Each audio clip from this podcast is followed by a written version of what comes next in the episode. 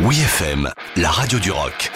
Les bonnes histoires du rock avec Dom Kiris. Il était une fois pendant que les champs brûlent par Niagara.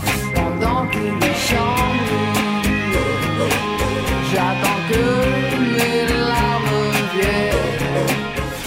Au moment de sa sortie en 1990, pendant que les champs brûlent n'avaient pas obtenu le succès qu'ils méritaient. À peine une petite apparition au top 50 à l'époque du troisième album Religion. Niagara avait marqué les années 80 avec une pop acidulée et comme les Rita Mitsuko, ils dissimulaient leurs textes souvent sombres sous une musique attractive et dansante. Mais au tournant des années 90, Muriel Moreno et Daniel Chenvez ont laissé leur influence rock prendre le dessus. Les fans de la première heure ont peut-être été déboussolés, tandis que le duo se révélait en solide groupe de rock.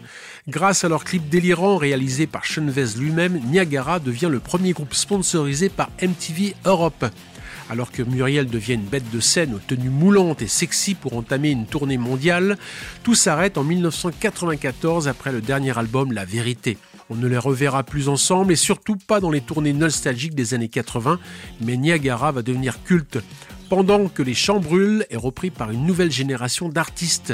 Sur Internet, pendant le confinement de 2020, on ne compte plus les covers de cette chanson qui avait été censurée et interdite de passage en radio pendant la guerre du Golfe. Peu importe si on a oublié les champs de pétrole en flammes à la télévision au cours de l'invasion du Koweït par Saddam Hussein, le texte décrit un sentiment de liberté contrarié. De nos jours, la tension qui existe entre les conflits et la sensualité fait écho au réchauffement climatique et aux incendies de forêt. Il faut malgré tout continuer de vivre tout en étant sensible aux événements et rester impliqué tout en retenant ses larmes.